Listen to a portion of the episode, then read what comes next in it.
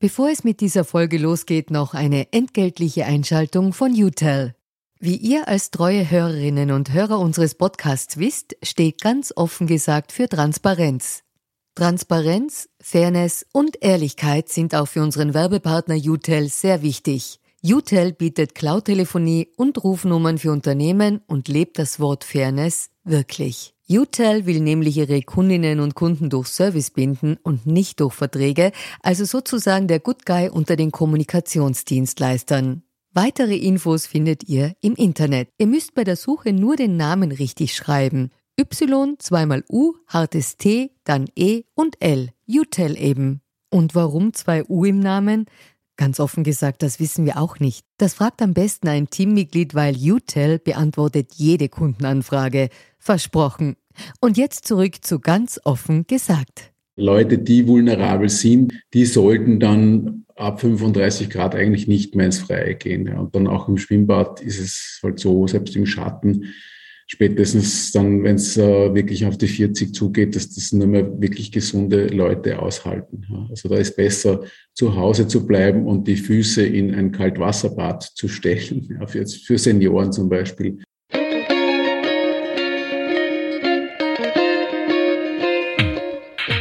Willkommen bei Ganz offen gesagt. Mein Name ist Barbara Kaufmann. Die Hitzetage werden von Sommer zu Sommer mehr. Auch in diesem Jahr wurden wieder Temperaturrekorde gebrochen.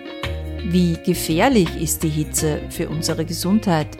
Wie verhält man sich am besten an sehr heißen Tagen und woran erkennt man, dass eine Person bei extremen Temperaturen Hilfe braucht? Darüber spreche ich heute mit meinem Gast Heinz Fuchsig, Allgemeinmediziner mit Schwerpunkt Umweltmedizin und Leiter des Lehrgangs für Umweltmedizin der Ärztekammer. Lieber Herr Dr. Fuchsig, willkommen äh, in unserem Podcast. Danke, dass Sie sich für uns Zeit genommen haben. Gerne, guten Morgen. Guten Morgen. Wir haben am Anfang in unserem Podcast immer eine Transparenzpassage, wo wir klären, woher wir einander kennen. Das ist bei uns ganz schnell erledigt. Wir haben uns noch nie getroffen vor unserem Gespräch und sind deshalb auch per Sie. Herr Dr. Fuchsig, Sie sind Allgemeinmediziner mit Spezialisierung auf Umweltmediziner. Darf ich Sie gleich äh, als Einstieg fragen? Jetzt haben wir so Hitzetage in Österreich in diesem Sommer. Und das sehr oft bebildern wir Journalistinnen und Journalisten das äh, mit einem Sprung ins kalte Wasser. Dann steht da vielleicht noch Badewetter, 35 Grad. Wie geht es Ihnen, wenn Sie sowas sehen? Was halten Sie von dieser Art von Vermittlung? Ambivalent. Ja. Einerseits ist es so, dass man sagt, wenn es heiß ist, auch bei, vor allem bei Älteren die Depressionen steigen, dass die Menschen generell apathischer werden und äh, junge Männer zum Beispiel auch bei Flüssigkeitsmangel aggressiver werden. Äh, und äh, dementsprechend kann man sich auch über jede positive Botschaft freuen. Und dementsprechend sollen sich auch die Kinder freuen, wenn sie ins Wasser hupfen können, die Menschen nach der Arbeit mit der Spätkarte ins äh, Bad gehen. Alles gut. Natürlich können das nur wenige, weil sie normal arbeiten müssen und da sind, fangen die Schwierigkeiten an und setzen sich dann natürlich in der Nacht fort. Und dementsprechend kann man nur sagen, okay, äh, Leute, die vulnerabel sind, also die zum Beispiel Nierenschäden haben, die gewisse Hauterkrankungen haben, die Tabletten nehmen, die die Hitzeverträglichkeit reduzieren, die sollten dann ab 35 Grad eigentlich nicht mehr ins Freie gehen. Ja. Und dann auch im Schwimmbad ist es halt so, selbst im Schatten, spätestens dann, wenn es äh, wirklich auf die 40 zugeht, dass das nur mehr wirklich gesunde Leute aushalten. Ja. Also da ist besser, zu Hause zu bleiben und die Füße in ein Kaltwasserbad zu stechen, ja, für, für Senioren zum Beispiel, als äh, diesen Weg zum Schwimmbad auf sich zu nehmen. Das ist sehr interessant, weil wir wirklich oft glauben, na, wenn es dann 32, 35, 38 Grad hat, ab ins Bad. Ist das ein Trugschluss? Zum Beispiel auch, wenn ich an kleine Kinder denke.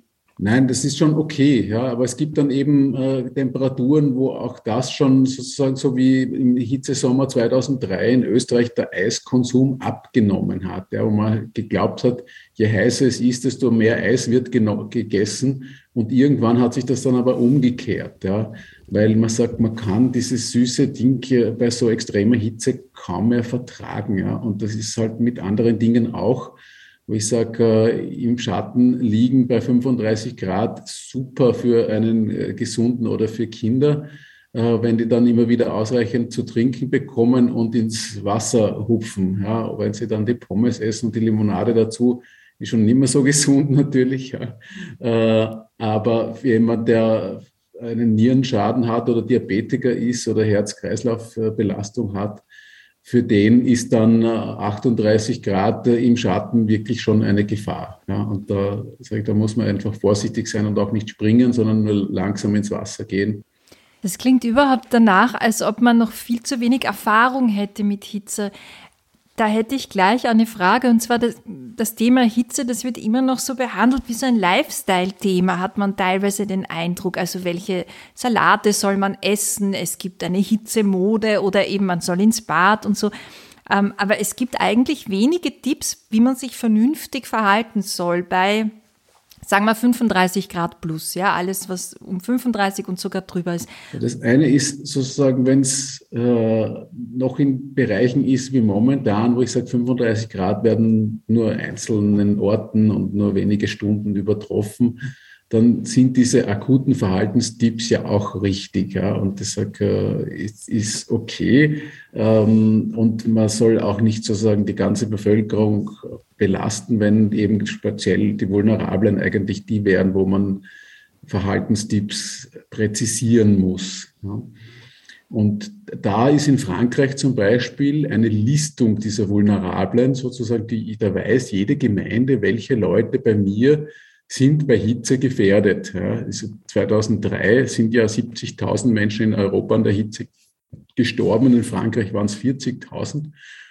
Und die haben begonnen, Hitze-Buddies zu machen, dass man sagt, da waren drei Viertel der Todesfälle Frauen über 75. Die werden jetzt besucht. Ja, da kommt jemand in der Früh vorbei, zum Beispiel auch mit einer Körperwaage und wiegt die in der Früh und am Abend ab. Und wenn die am Abend mehr als ein Kilo abgenommen hat, dann hat, ist die dehydriert. Ja. Und da müssen wir hin, dass die unterste Ebene vorbereitet ist, wo wir sagen, was passiert bei Hitze bei uns in der Gemeinde, äh, welche Leute sind vulnerabel, welche Kapazitäten haben wir, sowohl räumlich, zum Beispiel jetzt Unterkirchen, ja, wo ich sage, eine Kirche oben hat extrem viel Speichermasse, aber auch die heizt sich irgendwann auf und hat vielleicht 28 Grad, was zum Schlafen auch schon nicht mehr so toll ist. Und dann ist die Frage, welche Infrastruktur brauche ich noch dazu? Ja, also Toiletten, kann ich kochen und die Leute mit Lebensmitteln versorgen zum Beispiel? Ja, können Leute auch schlafen in den Bereichen? Und da bräuchten wir eine Bestandsaufnahme. Und wenn wir sagen, wir haben für die 10 Prozent der, der, der Bevölkerung in Österreich schätzt man für, für vulnerable ein, einfach zu wenig Infrastruktur, da muss man nachrüsten. Das heißt, es bräuchte eigentlich, wenn ich Ihnen zuhöre, einen richtigen Aktionsplan bei Hitze, die man abarbeitet. Also bei Weitem, das übersteigt bei Weitem, naja, passt halt auf, es ist heute heiß, sondern das sind richtige, ähm, da müsste man als Gemeinde und auch als Stadt richtige Pläne machen. Was ist denn Ihre Einschätzung, wie Österreich da aufgestellt ist?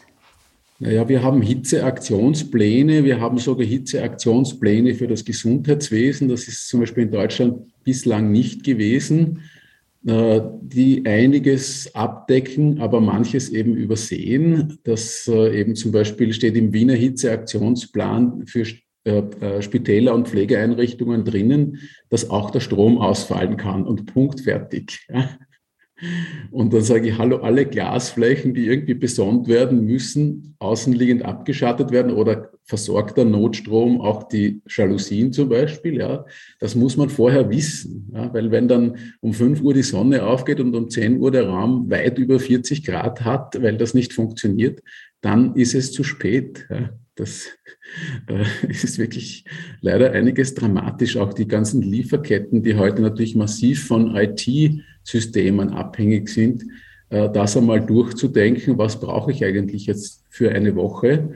Und manche Dinge werden ja fast jeden Tag geliefert. Ja, wenn das ausfällt, wie tun wir dann weiter? Ja. Da braucht es vielmehr ein Bewusstsein. Was halten Sie denn generell von solchen Ideen wie allgemeine Kühlungsräume in Städten einzurichten für vulnerable Personen bei Hitze? Ist das eine gute Idee? Kann sowas funktionieren? Naja, also mir hat zum Beispiel der Katastrophenbeauftragte des Städtebundes, der ist in Graz, äh, gesagt, in seiner Stadt hat er die Eishalle und den Schlossberg. Ja. Dann, Graz hat jetzt 300.000 Einwohner. Wenn jeder Zehnte vulnerabel ist, dann betrifft es 30.000 Leute. Ob die dort Platz haben, bezweifle ich. Ja. Mhm. Und wenn er Blackout ist, ist die Eishalle nicht mehr nutzbar als äh, kühler Raum. Ja. Äh, da müssen wir dann echt sagen, eben da geht es auf jedes einzelne Haus, wo ich sage, die untersten Stockwerke sind vielleicht nicht betroffen, aber dritter, vierter Stock, dort ist die Sonneneinstrahlung mehr, dort steigt die Wärme auf und konzentriert sich. Dementsprechend können Menschen bei Mietern im Erdgeschoss äh, ein paar Nächte verbringen und zur Not im Keller. Also da, da, ist halt natürlich in der Not, hilft man Gott sei Dank einander und da sollte die Solidarität passen. Aber wenn man das vorbereitet, geht es natürlich besser. Das, äh Jetzt haben Sie schon mehrfach erwähnt, äh, dass die Tropennächte, die sogenannten, also wo die Temperatur nicht unter 20 Grad fällt, das benennt man Tropennacht, das kennen wir jetzt alle schon als Begriff, weil das sehr oft im Wetterbericht auch steht. Ja, heute wird es heiß und es wird sich in der Nacht nicht auskühlen, gerade die Städte. Dass diese Tropennächte alles andere als harmlos sind für Menschen. Was machen denn solche Nächte mit uns, wenn wir uns hinlegen und in der Wohnung hat es die ganze Nacht 28, 27 Grad? Genau, also das ist ja sozusagen 20 Grad klingt ja noch angenehm, aber die müssen Sie mal hineinbringen. Ja, wenn das sagt, das ist dann die kälteste Stunde, wo es vielleicht auf 20 Grad sinkt. Äh, und also zu Mitternacht, also das, was häufig ist, Mitternacht noch 28, 29 außen. Das heißt, Sie müssen massivst lüften. Da geht nicht nur so viel Luft, wie man heute für die Frischluft braucht, sondern geht es um extrem hohe Luftvolumenströme wo es richtig durchziehen muss, damit relevant Wärme abgeführt werden kann und Frischluft und, und, und Kühle hereinkommt.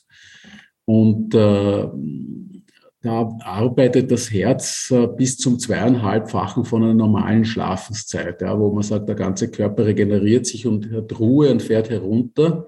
Aber wenn Sie die Wärme, die der Körper selber erzeugt, loswerden wollen, bei hohen Temperaturen, dann muss die Haut massiv durchblutet werden. Das kann eben bis zum zweieinhalbfachen der Herzbelastung von normalen Nächten führen.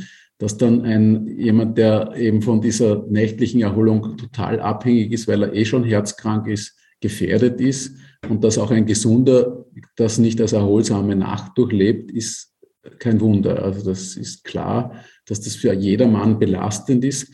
Das Zweite, was auch sozusagen eine Funktion der Nacht ist, nicht nur das Träumen, was unsere Gedanken teilweise neu ordnet oder gewisse Dinge hinausspült, sondern es gibt ein sogenanntes glymphatisches System, das so wie Lymphe, die pulsiert in der Nacht. Und da hat man festgestellt, dass das bei kühlen Temperaturen besser funktioniert.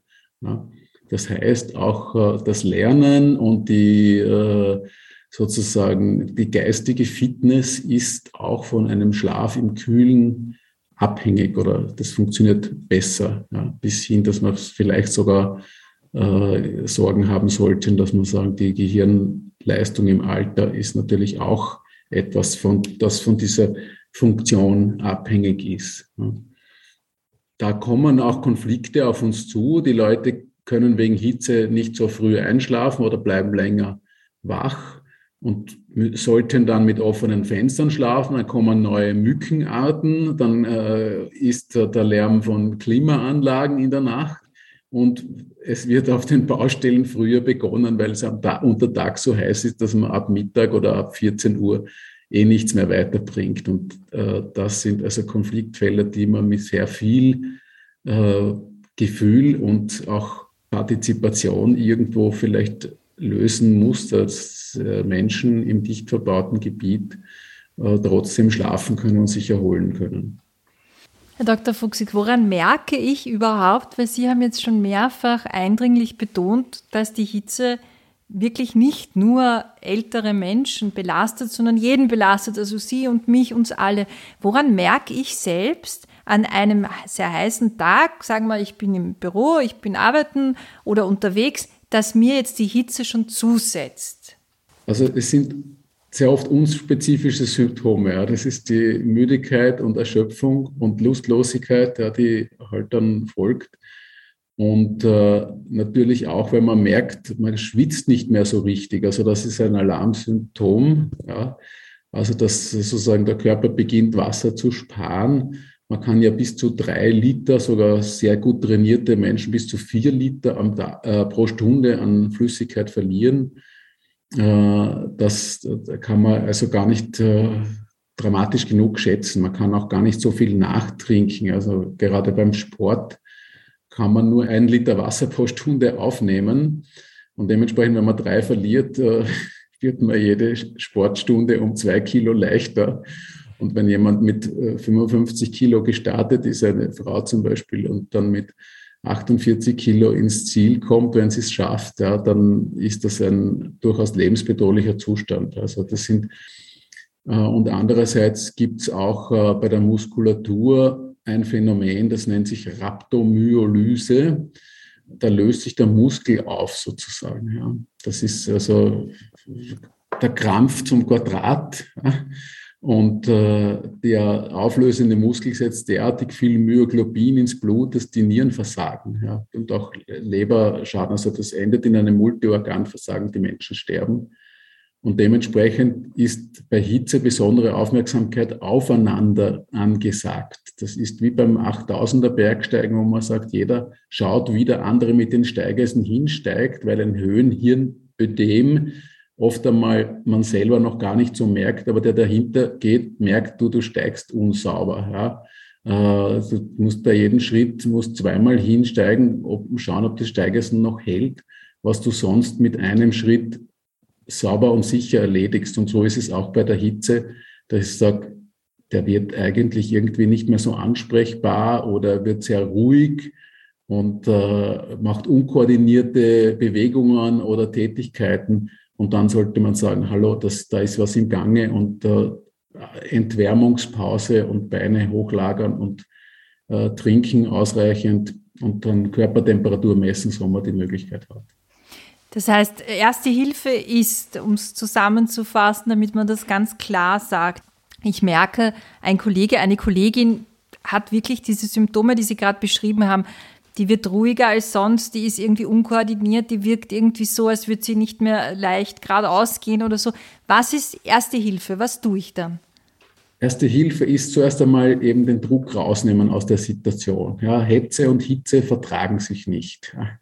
Äh, die Menschen eben zu sagen, du, es kann ja auch ins Gegenteil umschlagen, ja, dass jemand hektisch wird. Ja, und das hat, bringt auch nicht mehr viel weiter aufgrund dieser Unkoordiniertheit. Und planlosen Agierens und dementsprechend sagen, du, geh mal was trinken, ja, trinken beruhigt uns auch mit jedem Schluck, das ist eine Parasympathikus-Funktion und dann auch Puls zu fühlen und zu sagen, äh, passt noch und wenn man eben Körpertemperatur messen kann, das gehört eigentlich auf jede Außenbaustelle im Hochsommer, dass man das messen kann. Ja.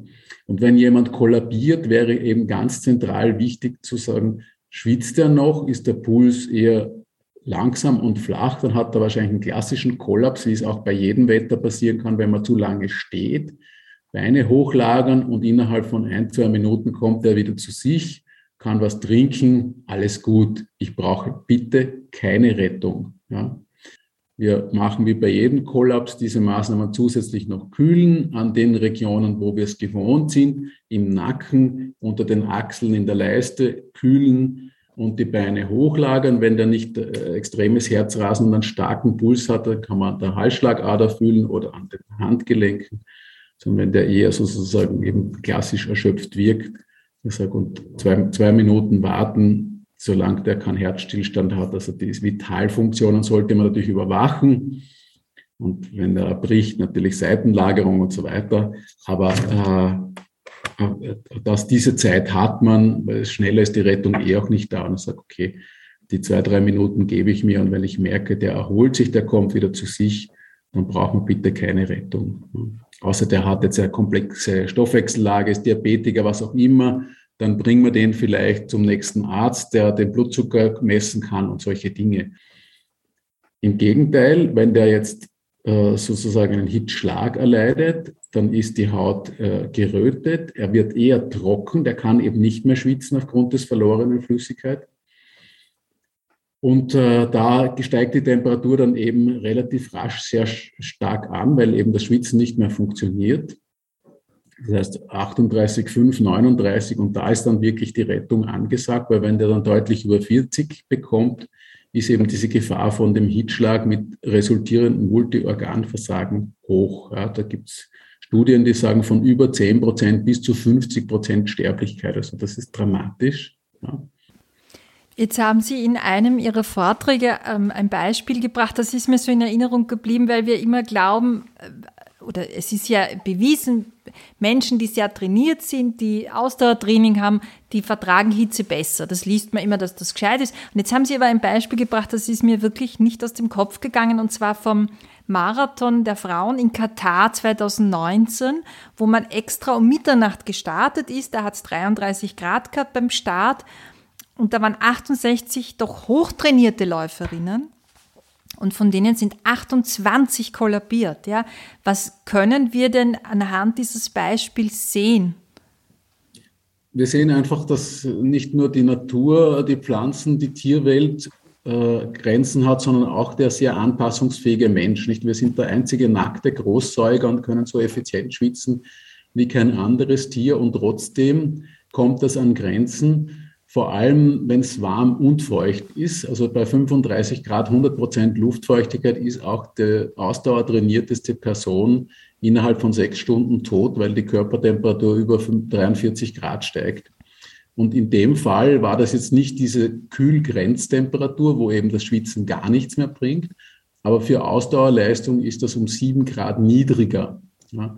27 Grad und 100 Prozent Luftfeuchtigkeit ist die absolute Ausdauergrenze und die war da überschritten und die Frauen haben eben diese drei Liter Schweiß, äh, wenn, wenn nicht mehr, pro Stunde verloren und die, die schnellste war dann zwei Stunden 50, glaube ich, sowas, also äh, mehr als eine halbe Stunde länger gebraucht als der Weltrekord für Marathon der Frauen.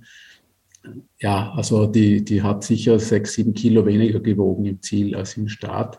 Und viele haben es eben von den Nieren nicht mehr geschafft. Also 40 Prozent dieser Kollabierten haben Nierenschäden davongetragen.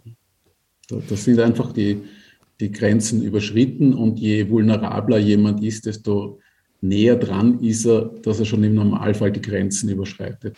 Warum glauben Sie, ist denn noch immer so viel Unwissenheit da, was Hitze betrifft? Mir fällt das immer auf, wenn man zum Beispiel südliche Länder hernimmt, die ja einen größeren Erfahrungsschatz haben, was Hitze betrifft, die völlig andere Verhaltensmuster haben, wo man zu Mittag äh, zum Beispiel eine Pause macht von zwei, drei Stunden und das am Abend einarbeitet oder wo es auch einmal hitzefrei gibt. Dinge, die in Österreich nicht einmal besprochen werden, hat man den Eindruck. Ja. Wie lange, glauben Sie, wird das dauern, bis man ein neues Verständnis entwickeln wird für diese Hitzesituation? Ja, das eine ist eine Kultur und auch die Sprache ist ein Teil der Kultur und deswegen hat man es Global Warming genannt. Das war unter George Bush, weil wir Jahrhunderte, wenn nicht Jahrtausende mehr unter der Kälte gelitten haben als unter der Ding. Und angenehm warm kennt jeder, aber angenehm kalt sagt niemand. Ja. Und äh, dementsprechend haben wir auch in der Sprache und in vielen, sehr vielen Gewohnheiten und kulturellen Handlungen sozusagen das noch nicht internalisiert. Das zweite ist die Infrastrukturen. Das ist leider auch im Süden teilweise. Da wurde man geglaubt, technisch ist alles möglich. Wir bauen Glasgebäude äh, in den Süden und äh, statt dass wir Lehm als Speichermasse und mit Verdunstung auch noch kühlend äh, weiterverwenden, wie halt die indigene Bauweise, vielleicht aus Mangel an Alternativen, aber auch sehr oft durch Lernerfahrungen über Jahrhunderte oder Jahrtausende sozusagen gelernt hat, sich anzupassen an die Hitze. Und dann natürlich auch das Verhalten anzupassen und man sagt, okay, man kann eigentlich im Freien nur bis Mittag arbeiten, äh, vernünftig. Und die Sachen werden in den Vormittag oder in den frühen Morgenstunden gelegt. Und äh, eine Siesta bei uns einzuführen zum Beispiel ist natürlich unglaublich schwierig, ja, weil die Menschen äh, nicht mehr am Wohnort arbeiten und sagen, was soll ich denn jetzt in zwei, drei Stunden Pause machen? Ja, also dort, wo es das gegeben hat, hat man es wieder abgeschafft, weil die Proteste so hoch waren. Und äh, das Einzige, was ich dazu raten kann, ist zu sagen, okay, noch eine Mittagspause von einer Stunde zu nehmen, was Leichtes zu essen und dann vielleicht 20 Minuten Powernap, wo das halt möglich ist. Äh, ein Freund von mir ist zum Beispiel Entwickler in einer Firma und sein Chef verteidigt den Mittagsschlaf seines Mitarbeiters mit Zähnen und Krallen, ja, weil der sagt, wenn der nicht geschlafen hat, macht er nur die halben Erfindungen, wie wenn er geschlafen hat. Aber das ist natürlich in der Industrie oder in vielen Dienstleistungsbetrieben völlig unvorstellbar. Da sind wir froh, wenn die Leute überhaupt eine Mittagspause haben und nicht den ganzen Tag stehen müssen. Und das ist natürlich auch etwas, wenn ich in der Hitze stehe, was nicht nur die Beine schwer werden lässt, sondern auch insgesamt die Menschen fertig macht. Und da wäre toll, wenn man mehr Pausen machen kann und auch mal die Beine eben ins kalte Wasser stellen kann, dass die Venen tonisiert werden, dass ich nachher meinen Job wieder leichter durchstehen kann. Ich habe auch in einem Vortrag von Ihnen gehört, dass die Hitze schon längst Arbeitsabläufe in anderen Ländern völlig verändert hat. Da haben Sie ein Beispiel gebracht, das ist mir auch in Erinnerung, äh, dass es in Indien immer häufiger Bauarbeiten in der Nacht gibt und dass sozusagen auch der Job des Bauarbeiters ein Nachtberuf geworden ist, weil das tagsüber einfach nicht mehr geht. Glauben Sie denn, dass es bei uns, jetzt haben Sie auch gerade das Beispiel gebracht, Leute, die den ganzen Tag stehen, wenn es dann so heiß wird, dass auch bei uns zunehmend sich die Arbeitswelt verändert wird, also verändern werden muss vielleicht? Äh, ganz sicher, also auch in Indien werden die nicht automatisch Nachtarbeiter sein, ja, aber zu gewissen Phasen geht es nicht mehr. Und wenn wir wissen, wie viele Menschen noch körperlich hart arbeiten, also für Indien sind das ungefähr 350 Millionen oder in Westafrika in der Subsistenzwirtschaft die bäuerliche Arbeit, die sehr oft von Frauen gemacht wird, die dann in der Nacht Angst haben müssen um ihr, äh, vor allem vor sexuellen Übergriffen und solchen Dingen. Also gibt es ganz viele äh, Folgen, die wir so auf den ersten Blick nicht sehen. Und bei uns wird halt auch, äh, also seit, glaube ich, fünf Jahren gibt es im Bauarbeiterschutzverordnung die Möglichkeit, Hitze freizugeben, also die Schlechtwetterschicht, die es immer schon gegeben hat, ab 32,5 Grad im Schatten äh, sozusagen das Arbeiten einzustellen. Der Bauarbeiter bekommt 60 Prozent vom normalen Lohn. Ja. Äh, und das ist aber eine freiwillige Sache, die dann oft einmal, wenn man sagt, Fertigstellungstermin oder der Betonmischwagen kommt noch, den kann ich nicht zurückschicken, dann wird weitergearbeitet. Ja, und da muss man sagen, okay, äh, dann macht es zumindest die Pause vorher, dass der Mensch sich entwärmen konnte und wirklich ein bisschen erholt wieder zurückkommt für diese Phase, wo das Arbeiten unabdingbar wird. Aber klar ist, äh, wir werden vielleicht im Winter mehr arbeiten, wo früher zum Beispiel Baustellen wegen Schneelage oder Kälte eingestellt werden mussten. Und wir haben jetzt eine Zeit lang sozusagen beides gehabt. Wir haben mildere Winter gehabt und Sommer, wo man durcharbeiten konnte. Und wir werden im Sommer wahrscheinlich Zeiten haben, wo man sagt, okay, da gibt es wirklich hitzefrei äh, oder nur Halbtagsregelungen oder so etwas. Wenn man sagt, am Nachmittag im Freien zu arbeiten, ist äh, nicht mehr verantwortbar. Man müsste ja viel mehr diese Allgemeinbildung, wie lüfte ich richtig, wie mache ich das richtig in der Wohnung, äh, müsste man ja noch viel mehr vermitteln wahrscheinlich, medial höchstwahrscheinlich, also dass man den Menschen noch viel mehr mitgibt, wie man sich denn diesen Sommer halbwegs erträglich gestaltet. Das könnte schon beim Kindergarten beginnen, ja, oder zumindest dann in der Volksschule, sagt, mit einem gekippten Fenster wäre ich nie relevant Kaltluft hereinbekommen. Gefühlt vielleicht, weil ein Luftzug entsteht, der Körper kühlt. Ja. Aber äh, zum Beispiel hat man in einem Wiener Altersheim gefragt, was machen Sie, wenn es heiß ist? Und über die Hälfte der Befragten hat gesagt, ich lasse den ganzen Tag das Fenster offen. Ja. Das hat in den 1950er Jahren funktioniert, aber bei den jetzigen Bedingungen äh, hole ich mir damit so die Hitze ins Gemäuer, dass ich die Garantie habe, in einem Backofen zu schlafen. Ja. Also da muss ich spätestens um 10 oder 11 zumachen, wenn es außen über 28 Grad bekommt. Ich war zum Beispiel letzten Juni in einem ostseitigen Büro, Außentemperatur war 19 Grad, sehr angenehm. Und dann komme ich in dieses Büro rein, hat es dort 27 Grad. Ja. Warum? Weil die Mitarbeiterin in diesem Büro die ganze Zeit das Fenster offen stehen hatte und den ausliegenden Sonnenschutz, der schwarz war, fast geschlossen hatte. Jetzt hat dieser Sonnenschutz 60 Grad bekommen durch die Besonnung seit fünf in der Früh und hat diese Heißluft, die sozusagen da entstanden ist, praktisch durch die Ritzen hineingepresst in den Raum. Aber insgesamt hat die Jalousie so stark den Raum abgedichtet, dass die nicht mehr rausgekommen ist. Ja. Aber das heißt, lüften wirklich in der Nacht, also und tagsüber, auch wenn es einen noch so sehr, äh, wenn zum Beispiel draußen sehr windig ist und man sich denkt, ich reiße jetzt alles auf, ich halte die Hitze nicht mehr auf, ist in der Wohnung keine gute Idee. Nein, keine gute Idee, äh, außer Sie sind jetzt viele Personen im Raum oder sind allein in einem sehr kleinen Raum, dann müssen Sie natürlich untertags einmal Frischluft zuführen. Bei Schulklassen wissen wir, da muss mindestens jede Stunde komplett der Raum getauscht werden. Eigentlich sollte man es halbstündlich machen. Und da ist die Problematik, dass viele Schulen die Fenster nicht ganz öffnen können, sondern nur kippen dürfen aus Sicherheitsgründen. Äh, na, wild, ja, und wo wir schon bei normalen Bedingungen eigentlich katastrophale Luftwerte haben, also vor allem Kohlendioxid und die Kinder müde werden und apathisch sozusagen und die Lehrer denken sich dann, die passen einfach nicht auf oder haben zu wenig geschlafen.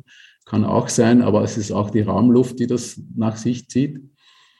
Und äh, da wäre halt super, wenn man sozusagen die ohnehin erforderlichen Lüftungsanlagen für Schulklassen, für so dicht belegte Räume auch noch vielleicht mit einer Stützkühlung unterstützen kann. Ja, dass man dann sagt, ja, okay, äh, wir haben einen höheren Luftwechsel vielleicht als notwendig, um Frischluft zu bringen, aber der bringt auch Kühle und der erzeugt auch vielleicht einen ganz leichten Luftzug, der auch noch zusätzlich kühlt. Ja, das ist, also früher hat man gesagt, na, wenn es heiß ist, ist eh niemand in der Schule, weil das sind Sommerferien. Ja. Jetzt haben wir das Phänomen des April-Sommers, wo wir schon Ende April 30 Grad erreichen. Und die 30 Grad hat es im September immer noch. Und da sind halt Schulklassen dann wirklich oft keine idealen Lernorte mehr, wenn das deutlich über 26, 27 Grad geht. Ist denn das gefährlich für Kinder, wenn sie in einem Kindergarten sind, der völlig unklimatisiert ist an heißen Tagen? Also wirkliche Notfälle sind mir jetzt noch nicht bekannt geworden dadurch. Ja, das, man muss schon sagen, Hitze ist ja nicht nur ein Silent Killer, sondern eben auch ein sehr schleichender Verschlechterer von Stoffwechsellagen und solchen Dingen. Ja. Dass Kinder, also auch zum Beispiel Kinderunfälle, ja, mindestens beim Erwachsenen ab bei 27 Grad steigt die Unfallrate um 10 Prozent und bei 32 Grad dann schon um, um ein Drittel, glaube ich.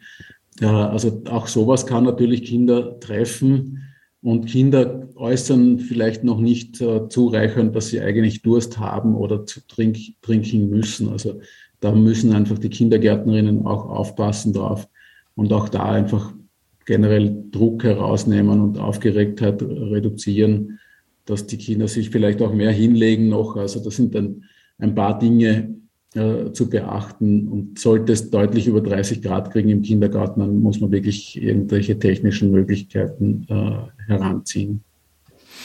Herr Dr. Fuchsig, da möchte ich gleich einen äh, Fall ansprechen. Es hat vor kurzem einen sehr tragischen Fall. In Wien ist ein 22-jähriger Berufsschüler gestorben. Und zwar waren die bei, an einem Tag, wo es 35 Grad hatte, wohl im Schatten, äh, zu einem Schnuppertraining bei einer Footballmannschaft. Und dieser junge Mann ist dann wohl zusammengebrochen und an Herz-Kreislauf-Versagen vor Ort verstorben. Jetzt können wir diesen Fall natürlich nicht beurteilen aus der Ferne und ich nehme ihn nur heran, um Sie grundsätzlich zu fragen, sind denn äh, Schulausflüge bei über 30, sogar 35 Grad äh, mit so Sporttagen, sind die denn überhaupt sinnvoll? Nein, also sie sind sicher nicht sportlich wertvoll, also im Sinn, dass sich die Kinder trainieren oder erholen vielleicht dabei. Ähm, wenn das locker und spaßig ist, sage ich einmal, ist äh, und, und, und, kein Zwang. Man muss dann immer auf die Hitzköpfe aufpassen, die dann selber irgendwelche Spitzenleistungen erbringen wollen oder sowas. Also das ist so wie vorher schon genannt, dass man aufeinander achtet. Das ist wichtig und über 35 Grad gehört das abgesagt, muss man sagen. Das Gleiche ist auch, wenn lange Hitzephasen ist, haben wir ja oft sehr hohe Ozonbelastungen. Da kommt das auch vor. Wir haben immer mehr Kinder mit Allergien auch oder Asthma. Und das, was leider auch kommt, ist, äh, weil die vertikalen Stürme zunehmen. Also die horizontalen klassischen Stürme, da weiß man noch gar nicht, ob die wirklich so stark zunehmen in Europa. Aber die vertikalen, wo eben in der Wolke das hochgerissen wird, die Luft 200 bis zu 400 kmh anscheinend, und da werden die Pollen nicht nur aufgeladen, dann frieren sie, dann zerplatzen sie und dann werden die Pollen kleiner und bleiben nicht in den oberen Atemwegen hängen, sondern gehen in die Tiefe und äh, erzeugen eben nicht nur einen Heuschnupfen, sondern Asthma. Ja, das ist äh, Thunderstorm-Asthma oder Pre-Thunderstorm-Asthma, so wenn sozusagen das Gewitter noch gar nicht losgegangen ist, aber diese Stürme die Pollen schon so stark verkleinert haben, die kommen natürlich dann auch wieder herunter, äh, dass die in die tiefen Atemwege gehen. Und da müssen wir auch vorbereitet sein. Ich, ich sage auch allen Apotheken oder den Ärzten bitte ausreichend Asthmasprays, hoffentlich FKW-freie Asthmasprays, damit wir nicht noch zusätzlich den Klimawandel anheizen. Also diese Pulverinhalatoren ausreichender Stückzahl bereithalten, nicht nur für sicher Thunderstorm-Asthma, sondern auch zum Beispiel, wenn äh, Waldbrände auftreten. Ja. Ja, das ist ja überhaupt so, kommen wir langsam äh, zum Schluss, überhaupt etwas. Sie setzen sich seit wirklich vielen Jahren dafür ein, dass es mehr Bewusstsein gibt. Jetzt kann man schon sagen, dass, dass man das bemerkt. Es wird ja medial darüber berichtet, viel mehr als noch vor 10, 20 Jahren. Aber was kann man denn äh, tun, um das Bewusstsein der Allgemeinheit doch etwas mehr zu verändern, was jetzt die Auswirkungen des Klimawandels auf die Gesundheit betrifft. Ja, also was, was glauben Sie, wie kann man das äh, doch, wie kann man das doch stärken? Also da auch, wir, wissen, mit einer Drohmedizin kommen wir meistens nicht weiter. Also schützt eure Angehörigen, also schon an die Verantwortung appellieren, vielleicht weniger für sich selber, das setzt der Mensch kaum um, sondern sagen, was sind denn eure äh, Eltern und Großeltern, sind die gefährdet? Und da mal zu schauen, da vielleicht auch sozusagen mal so eine Checkliste vielleicht herauszugeben, so wie die Psychotests früher in den Zeitschriften waren, er sagt, bin ich hitzesensibel? Ja, die Ärzteschaft sollte das massiv thematisieren. Es gibt eben eine ganze Liste, zweiseitige Liste von hitzesensibel machenden Medikamenten. Da darüber zu sprechen, also wirklich äh, Ceterum Censor bei jeder Gelegenheit, das zu thematisieren. Und es braucht eigentlich eine Kampagne für die Kommunen, ob das jetzt Community Nurses sind oder die Einsatzorganisationen, eigentlich müssen alle zusammenhelfen, um vorbereitet zu sein. Und wenn wir uns auf die, dieses Worst Case, es ist ja oft auch so, dass die Leute dann sagen, na ja, Hitze äh, interessiert mich jetzt nicht so, haben wir schon immer gehabt oder sowas, oder ich vertrage sie gut, aber Blackout, das interessiert mich dann. Ja? äh, der, der Mensch ist einfach von Sensationen oft äh, aus dem bequemen Stuhl zu reißen und dann sagen, ja, wie schaut's mit deiner Wohnung aus, wie schaut's mit deiner Arbeitsstätte aus, wie schaut's mit deinen Angehörigen aus und den Kindern zum Beispiel äh, eben abholen und solche Dinge, das durchzuspielen, wäre sehr sinnvoll und notwendig und würde vielen die Augen öffnen und dann vielleicht auch darüber zu reden auf der kommunalen Ebene und sagen, was ist bei uns kleinräumig, was, wo, wo können wir da tun und handeln. Ja, ich habe zum Beispiel mit einem Mieter gemeinsam zu Weihnachten in die Hoftüre äh, äh, Leisten montiert, die man wieder demontieren kann und dann Hölzer hineinschlichten, Bretter Falls durch ein Starkwetter das Wasser 30, 40 Zentimeter steigt, würde das sonst in den Keller fließen und dort sind die Wärmepumpen und ich habe wahrscheinlich einen Schaden von an die 100.000 Euro. Ja. Jetzt muss ich gleich noch einhaken und zwar bei zwei Punkten. Erstens, Sie haben es gerade erwähnt, äh, der Klimawandel und weil die gesundheitlichen Folgen des Klimawandels beziehen sich ja nicht nur auf die Hitze, da haben wir natürlich auch äh, Extremwetter. Äh, Ereignisse und die Folgen, dass wir das nicht vergessen. Und das Zweite, Sie haben jetzt gesagt, hitzesensible Medikamente. Darf ich Sie noch fragen, was damit gemeint ist? Das habe ich auch noch nie gehört. Das, was auf der, auf der Hand liegt, sind zum Beispiel Diuretika, ja, die dem Körper Wasser entziehen, dass ich dann nicht mehr so gut schwitzen kann, ist logisch. Es gibt auch Blutdrucksenker, die zum Beispiel durch Blutung der Haut verändern. Es gibt Psychopharmaka, die auf die Schweißdrüsen einen Einfluss haben, dass ich nicht so schwitzen kann oder die auch sozusagen so beruhigen, dass ich sage, ich habe zwar zu warm, aber ich bleibe mit dem Pullover in der Sonne sitzen. Ja, also dass man diese Selbstfürsorge nicht mehr wahrnehmen kann. Ja.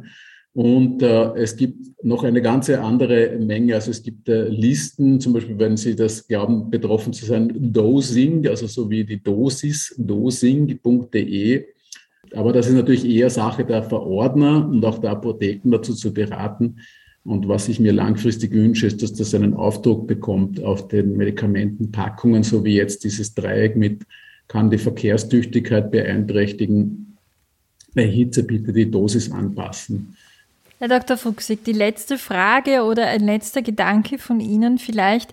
Ich habe gelesen, dass Sie sich wirklich schon seit Jahren auch mit den Klimaleugnern äh, matchen sozusagen. Also Sie haben immer wieder damit zu tun und Sie haben gesagt, es ist so schwierig. Wir haben auf der einen Seite die Menschen, die es leugnen, sie es nicht wahrhaben wollen oder was wir jetzt auch bei Corona erlebt haben, weil sie einfach nicht sich der Realität stellen wollen. Und auf der anderen Seite haben wir aber immer mehr Menschen, die sich so in, äh, was jetzt den Klimawandel betrifft, in so eine, einer Verzweiflung fühlen, na, wir können eh nichts mehr tun. Was sagen Sie diesen Menschen vielleicht zum Abschluss? Also leugnen tut eigentlich niemand mehr, bagatellisieren tun noch sehr viele. Ja, das ist, wir haben momentan größere Probleme als das und solche, solche Sachen. Und das, was ich erlebe, ist, dass die ähm, funktionierenden Lösungen versucht werden, schlecht zu reden, dass man sagt, äh, die Windräder zerhacken Vögel. Ja, es stimmt, es kommen Vögel zugrunde. Ein Windrad vernichtet ungefähr so viele Vögel wie eine Katze. In Österreich gibt es zwei Millionen Katzen. Ja, und hundertmal mehr Vögel sterben an Glasfassaden. Das wird nur ganz selten thematisiert. Ja, wenn man es gut macht, steigt sogar die, die Dichte der äh, Großvögel, die also schützenswert sind, besonders zum Beispiel Windpark Pretul in der Steiermark, da hat sich die Birkhuhnpopulation verdreifacht, seit die Windräder da sind. Also das ist mir ganz wichtig.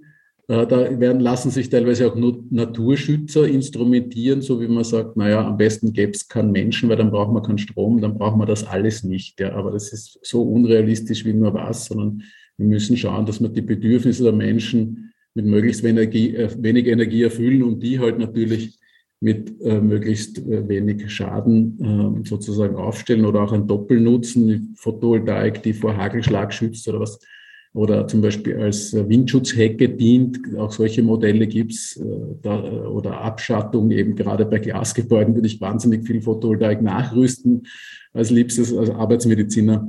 Äh, da äh, gibt es sehr, sehr viele Möglichkeiten, die eben teilweise schlecht geredet werden. Oder zum Beispiel beim Elektroauto, wenn man sagt, ja, die Batterie, nicht? Das sage ich, für wie viele Kilometer gibt der Dieselhersteller Garantie? Ja? Und es gibt zunehmend Elektroautos, für die man eine Million Kilometer Garantie bekommt. Und das sagt, das erfährt man gar nicht mehr alleine, so viel Kilometer, sondern man muss das Auto teilen mit anderen. Und das ist beim Elektroauto unschlagbar günstig. Und wenn das Auto doppelt so viel gefahren wird, dann hat sich der Fußabdruck der Herstellung schon halbiert und ist damit deutlich geringer als die eines Verbrenners zum Beispiel. Von der Nutzung braucht man gar nicht reden. Da ist es bezüglich CO2 ungefähr eins zu neun. Aber da gibt es unglaublich viele, die das schlecht machen und dann irgendwelche Sachen heranziehen, auch wenn es äh, Studien vom Umweltbundesamt und Fraunhofer und so weiter gibt, die ganz klar zeigen, welche Vorteile wir haben klar löst das nicht alles. Es gibt nie eine singuläre Lösung. Ja, und das, da, das ist halt auch wichtig, dass sie sagen, okay, nur wenn du dein Cholesterin senkst, wirst du dich nicht 100 Prozent vor einem Herzinfarkt schützen können, sondern gibt es halt viele andere Dinge auch. Und so ist es auch da in dieser komplexen Situation, dass man allen Schrauben drehen versuchen und äh, dass die Energiewende ein Baustein ist des Ganzen natürlich. Ja. Und, und das äh, die Dinge, wenn dann Leute sagen, ja, es ist eh schon alles verloren, dann frage ich mich, warum hast du dann Kinder in die Welt gesetzt? Also das ist dann völlig unverständlich, weil ich sage, okay, meine Kinder, die sind 2001 und 2004 geboren und haben eine 50 Prozent Chance, 2100 zu erleben und meine Enkelkinder werden 2100 wahrscheinlich noch voll im Berufsleben stecken, äh, so wie es aussieht. Äh, das ist also nicht so diese ferne Prognose, wo man dann sagt, wenn wir es jetzt nicht schaffen, äh, dann wird es 2100 wirklich eine äh, nicht mehr lebenswerte Welt geben. Aber wenn wir jetzt sozusagen in die Vollen gehen und all die Chancen nutzen, die sie uns bieten, dann wird es 2100 eine sehr lebenswerte Welt sein. Es wird vielleicht keine Korallen mehr geben. Wir werden nicht mehr so viel Fleisch essen können wie bisher und ein paar andere Einschränkungen dafür werden wir eine ruhigere, grünere Umgebung haben und vielleicht weniger Stress. Und es wird ein sehr lebenswertes Leben sein können. Und das wünsche ich meinen Kindern und Enkelkindern. Deswegen engagiere ich mich dafür. Doch ein positives Ende. Vielen herzlichen Dank, dass Sie sich so viel Zeit für uns genommen haben, Herr Dr. Fuchsig. Dankeschön für dieses Gespräch. Das war es schon wieder mit ganz offen gesagt. Es freut uns, wenn ihr uns abonniert oder uns auf iTunes bewertet. Bis zum nächsten Mal verabschiedet sich Barbara Kaufmann. Missing Link